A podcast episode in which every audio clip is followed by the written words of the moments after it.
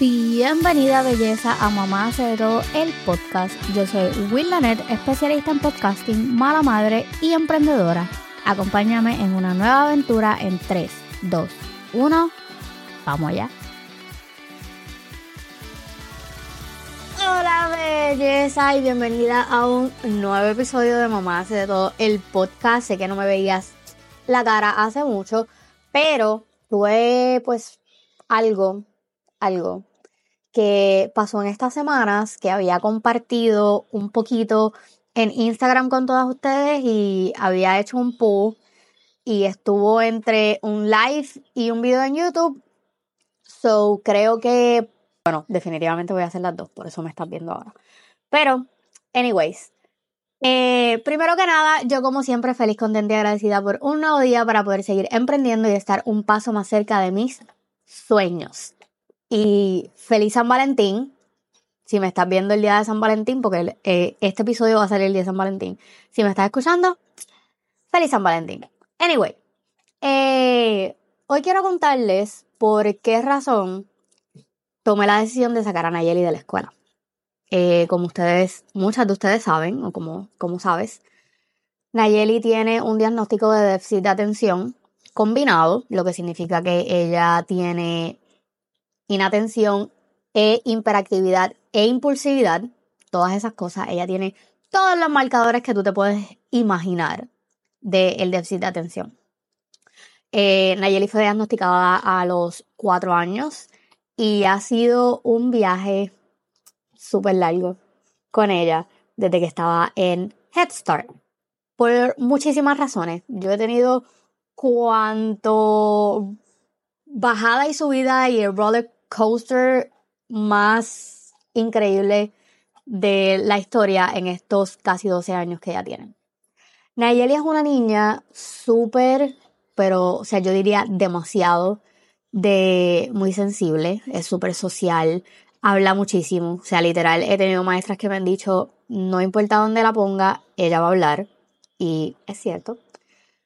Pero es una niña que tiene mucho struggling cuando se refiere a educación estructurada, por decirlo de alguna manera, dentro de un salón normal en el sistema de escuelas públicas. Yo resido en el estado de la Florida.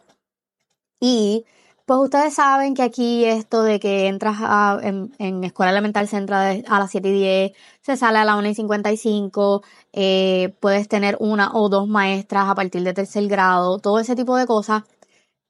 El cambio cuando tú vas de escuela elemental a escuela intermedia, o sea, de tener dos maestras a tener seis maestras, es un cambio tan grande para niños que tienen ADHD, porque una de las cosas que afecta al ADHD es su habilidad para poder adaptarse a las rutinas. Funcionan súper bien con las rutinas, pero les toma mucho trabajo el cambio, adaptarse a los cambios. Una de las cosas con las que Nayeli más tiene problemas es con la organización.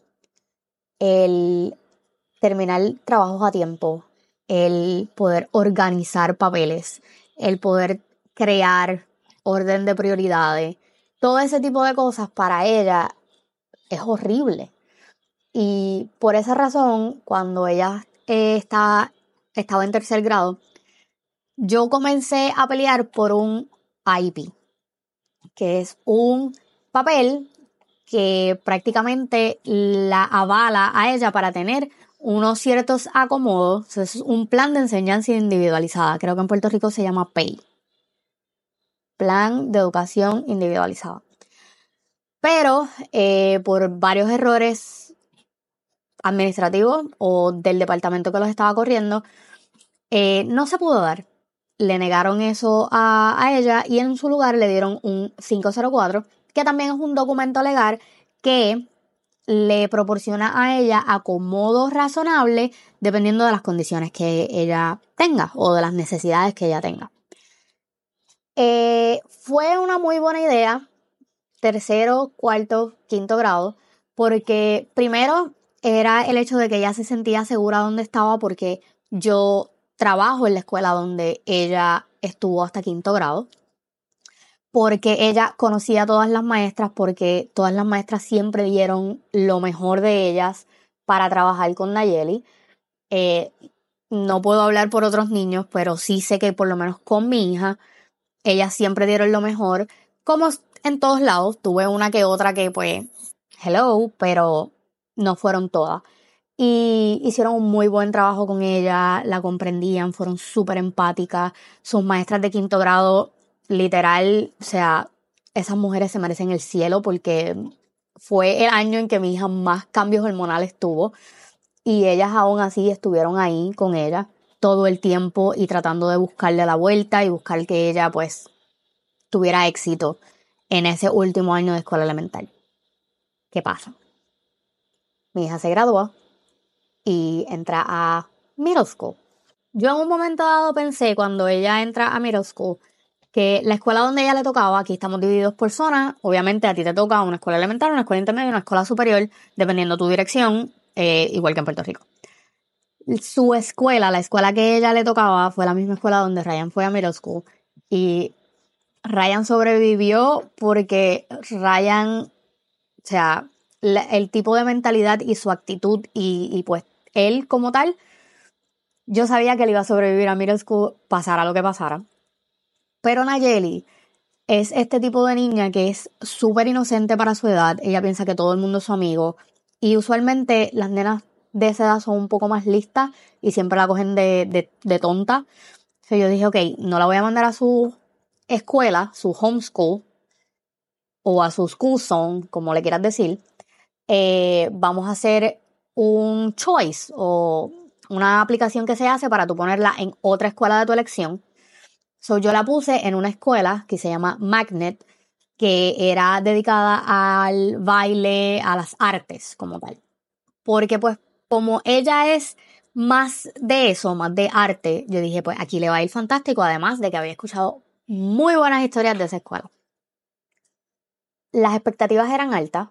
Yo dije, ok, es una de las mejorcitas escuelas que hay a mi alrededor, eh, es enfocada en artes, eh, ella va a estar bien, los niños que entran aquí entran la gran mayoría por, por choice, o sea que sus papás eligieron que, que los niños estuvieran ahí o que tienen algún tipo de talento y whatever. So yo pensé que ahí era donde ella pertenecía y iba a estar bien. Para mi sorpresa, resulta que desde que comenzaron las clases, yo, yo, Willanet Calderón como mamá, me comuniqué con todas sus maestras eh, vía email y a todas las maestras le entregué una copia del 504 con sus acomodos y me puse a disposición de poder ayudarlas o brindarle cualquier cosa que ellas, o sea, cualquier cosa que ellas necesitaran para que ellas, o sea, las maestras estuvieran cómodas para poder enseñarle a mi hija. De las seis maestras, tres me contestaron. Dos de ellas definitivamente, o sea, se portaron súper bien. La maestra de historia de Nayeli literal es un A, un A+. Eh, Nayeli odia la historia, pero esa maestra definitivamente ha sido la más empática de todas ellas. La maestra de baile fue otra de las que me contestó, pero con ella nunca he tenido problema porque pues baile. Eh, y la otra maestra es la de inglés, también súper buena, se ofreció a darle tutoría, si Nayeli llegaba más temprano o a quedarse ciertos días por la tarde a darle tutoría. De verdad, súper buena ambas maestras de historia y la de inglés. Pero las demás, de unas no tuve respuestas, de otras solamente obtuve quejas todo el tiempo. Literal, tengo una maestra que yo dije, ok, fue como que el detonante. Yo dije, yo tengo que sacar a Nayeli porque yo me voy a quedar sin trabajo. Eh, la maestra todo el tiempo, primero se pasó el, las, ella se pasó los acomodos del 504 por donde no le daba el sol. Literal, ella usó el papel, el, papel del 504, ella lo usó de papel de baño. Literal. Porque ella siempre, o sea, su actitud desde un comienzo fue un I don't care, I have more students. O sea, tu hija no es la única estudiante, yo no puedo hacer eso. Fue, no fue flexible y yo puedo entender porque yo soy maestra y yo trabajo dentro de una escuela y yo sé que no es fácil tener más de un estudiante dentro de un salón de clase. Pero, como mamá, como mamá, a mí no me interesan los otros estudiantes, a mí me interesa mi hija. Y yo puedo, aunque suene feo, yo puedo apostar que a lo mejor de 25 estudiantes que tú tienes dentro de un salón de clase, menos de un cuarto de los papás de esos niños están pendientes del progreso académico o se ponen a tu disposición como maestra para tener el interés o whatever sobre la educación de sus hijos. Es una triste realidad, pero es la realidad. Y pues tuve otras que pues sinceramente no, Nayeli como que no tuvo mucho, muchos problemas, como la de ciencias, como Nayeli ama las ciencias, pues la maestra como que ella no da asignaciones, lo cual es muchísimo más fácil para ella. Eh, y con la de matemáticas, pues nunca tuve como que una comunicación per se. Eh, la única vez que, que, me envió email, lo único que me dijo fue que Nayeli tenía asignaciones pendientes y que las podía encontrar en Canvas. Más nada, no recibí ningún otro tipo de support de ella. Y maybe estaba pidiendo mucho, maybe eh, sí no estaba siendo comprensiva con las maestras porque pues yo sé que no, no ha sido un tiempo fácil para nosotras, pero usualmente mm, no todos los papás están pendientes. Y hay algo que realmente a mí me molesta muchísimo y es cuando tú tienes niños que tienen condiciones especiales y tú ves que ese papá te abre un canal de comunicación y está todo el tiempo pendiente, es porque realmente ese papá le interesa que su hijo prospere dentro del sistema escolar. Pero cuando tú decides ignorar a ese papá, entonces tú vas a tener, como dice en mi escuela, that mom. O sea, yo soy el tipo de mamá que yo me voy a poner a tu disposición, pero si tú me quemas los puentes, yo voy a buscar construir otro. Y no va a ser de la mejor manera. Porque yo inicialmente me puse a tu disposición para poder hacer tu vida más fácil, porque yo entiendo que esto no es un trabajo fácil. La gota que colmó el vaso, yo recibo una llamada eh, de una maestra que me dice que mi hija fue irrespetuosa con ella porque se rehusó a sentarse. Dentro de los acomodos de Nayeli, ella tiene un acomodo que dice que ella le está permitido levantarse de la silla, quedarse en su área, pero levantarse de la silla porque ella no puede estar todo el tiempo sentada. O sea, literal, tú obligar a Nayeli a quedarse sentada en una silla por más de ocho minutos es una tortura. Es una tortura. Ella se va a poner de mal humor, ella se va a poner sentimental, ella va a tener impulsos, ella se va a empezar a mover, ella va a mecer la silla, ella va a, darle con los pies a lo que encuentre porque la ansiedad que eso le crea es horrible. So, Nayeli, la maestra la mandó a sentar y Nayeli se rehusó a sentarse, pero ella no fue irrespetuosa, dicho de la boca de la maestra, cuando la maestra me explica. Cuando yo le pregunto a la maestra, o sea, ella le gritó, ella le faltó el respeto, o sea, ella le dijo algún nombre, ella le habló malo, o sea, ¿qué fue lo que pasó? La maestra me dijo, no, realmente ella solamente como que falló a seguir una instrucción que fue que se sentara. Yo me molesté, porque dicho de la boca de la maestra, ella me dijo que Nayeli le había dicho que ese era su derecho porque eso estaba en su 504. Yo dije, ok. Vamos, vamos a cortar por lo sano. Además de eso, eh, la consejera de la escuela muchas veces yo me comuniqué con ella para o agregar acomodos o para diferentes cosas y la comunicación no fue muy buena hasta que yo le escribí del email de mi trabajo y ella vio que yo también trabajaba dentro del sistema escolar. Ahí la comunicación sí fue mucho más abierta pero fueron, fueron un tipo de cosas, o sea, como que muchas cosas a la vez que fueron pasando. So, la semana pasada yo decido ir al neurólogo para que pues le hicieran otra evaluación a Nayeli porque me había dado de cuenta que ella ya no tenía uñas. Ella se había comido las uñas, ella literal parecía una ermitaña ya.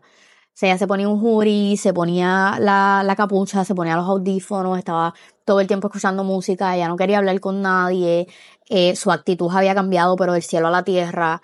O sea, fueron como que muchos factores que se fueron acumulando por el estrés que ella estaba teniendo, porque a su entender, como ella no es igual que los demás nenes, porque ella pierde asignaciones, porque ella está teniendo malas notas, pues ella no vale la pena. Y es triste cuando tú tienes un estudiante que realmente está struggling dentro de la escuela y tú en lugar de ayudarlo, lo hundes más.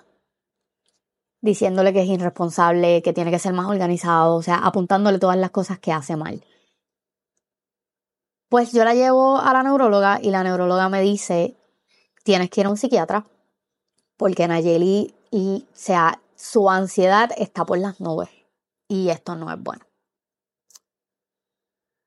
Así que mi esposo y yo tomamos la decisión de sacarla de la escuela, aplicar para una beca que aquí en el estado de la Florida se llama Step Up, aplicar para la beca y casualmente esa misma semana, luego de que fuimos al neurólogo, se la aprobaron y decidimos que íbamos a hacer homeschool. Y esto es una idea que las que son más viejitas aquí saben que yo la llevo en la cabeza desde hace bastante tiempo. Yo le hice homeschool por un tiempo a Ryan. Y realmente esa libertad de que él pudiera aprender lo que eh, a él realmente le interesaba fue asombrosa. Pero ahora con esta beca me entendí que la educación en el sistema público lamentablemente se está perdiendo. Los niños están perdiendo su interés por aprender, están perdiendo la creatividad, están perdiendo las ganas. Los niños ya no quieren leer, no quieren escribir, no quieren hacer nada, porque el sistema educativo está fallando. Y como mejor lo es, es con el super déficit de maestros que hay. Sea, en mi, en mi condado, en el condado donde yo trabajo, hay plazas abiertas que no han bajado de las 300. O sea, todo el tiempo están buscando maestros porque las maestras no quieren seguir siendo maestras, además del pago, que eso es otro cuento. Pero es porque ya las maestras no se les permite enseñar.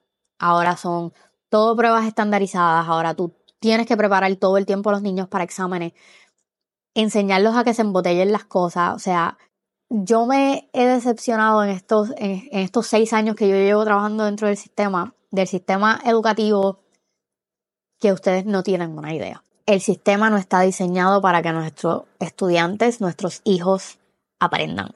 Está diseñado para que nuestros hijos memoricen. Y yo me cansé de eso. Así que empecé por Nayeli. El plan ahora mismo es eh, va a ser homeschool online. Le conseguí un super currículo que literal tiene todas las clases, plus tiene eh, otro idioma, so ella va a tomar español también, tiene arte, tiene de todo. Y me encantó el currículo que tiene, ella lo amó porque también es como un tipo de juego a la vez, pero enseñan información que es realmente relevante para la vida. Además de eso, pues ella siempre me ha dicho que a ella le gusta todo lo, lo que tiene que ver con arte, pero hace poco tiempo, viéndome ella pues bregar con las consolas y con cámaras y el podcast y todo eso, me dijo que ella quería aprender a hacerlo y que ella quiere ser artista gráfica. So, la beca me da la facilidad de yo poder pagarle un curso para que ella aprenda a bregar, o sea, podcast para que aprenda a bregar con YouTube en caso de que quiera ser youtuber. O sea, son tantas las posibilidades que se han abierto en este momento cuando yo empecé a investigar y tomamos la decisión de no vamos más con el sistema escolar. Así que por eso fue que tomamos la decisión. Eso fue un prácticamente un resumen porque tampoco quiero que este video dure 45 mil años. Yo solamente quiero que ustedes sepan que el sistema escolar no es la única opción que ustedes tienen. Y a lo mejor dirán, ay, pero yo trabajo, yo no puedo hacer homeschool. con la beca, si vives aquí en el estado de la Florida, con la beca tú puedes pagar hasta un tutor. Aquí en la Florida hay organizaciones como, por, por ejemplo, donde yo vivo está HIT y hay otras más que son prácticamente escuelas para homeschoolers. O sea, ellos van ahí, toman clases y todo, pero son homeschool. Ellos toman las clases que quieran. Y tienen deportes, ellos tienen los homecomings, tienen prom, tienen graduación y tienen todo ese tipo de cosas. Eh, yo voy a hacer más adelante otro video hablando con, con, ¿verdad? con mamás que han hecho homeschool y que tienen información súper valiosa y súper real que no es para nada lo que tú estás pensando que es el homeschool. Así que nada, simplemente quería hablarles un, un como que un brief de lo que estaba pasando porque sé que tengo muchas mujeres aquí en mi comunidad que les interesa el tema del déficit de atención, así que vamos a empezar a traer más temas. Y nada, espero que pasen una feliz mañana, tarde, noche, cuando sea que me estés escuchando súper bien y recuerda, como siempre te digo, bríndale una sonrisa a todo aquel que te pase por el lado amargado porque tú tienes el poder de cambiar para positivo el día.